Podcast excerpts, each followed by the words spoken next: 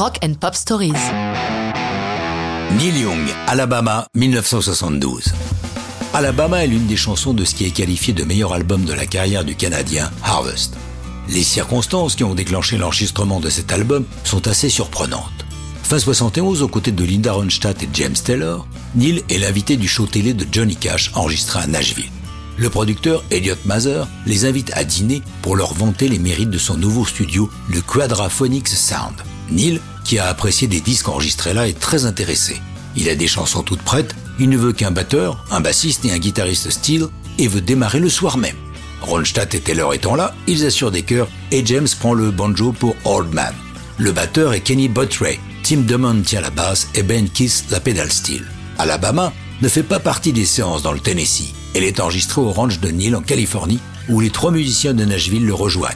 Mazer, qui a suivi Young, le fait travailler dans des conditions particulières, sans casque, mais avec de simples haut-parleurs. Du coup, les instruments repissent d'un micro à l'autre, provoquant un bruit de fond. Mais à l'écoute, Young et Mazer aiment le résultat.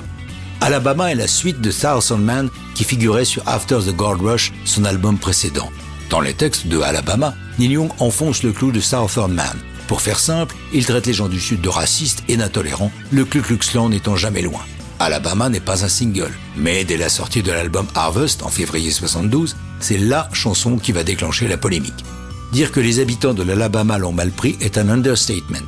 La réponse viendra en musique, lorsque les sudistes de Liner Skynyrd lui répondront avec l'excellent Sweet Home Alabama, dans lequel il chante « J'espère que Neil Young se souviendra qu'un mec du Sud de toute façon n'a pas besoin de lui ». En vérité, le groupe et Young s'apprécient mutuellement. C'est plutôt un clin d'œil entre rockers avec une polémique faite pour épater la galerie.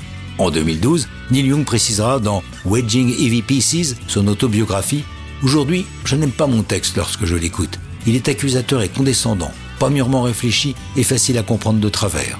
Dans une interview, il précise J'avais besoin du nom d'un État qui sonne et corresponde à ce que je voulais dire. Ce n'était pas spécifiquement l'Alabama qui était visé, c'est plus une chanson sur quelque chose de personnel qu'à propos de cet État.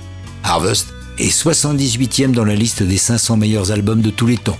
Et une cinquantaine d'années après, Neil Young nous régale toujours. Mais ça, c'est une autre histoire de rock'n'roll.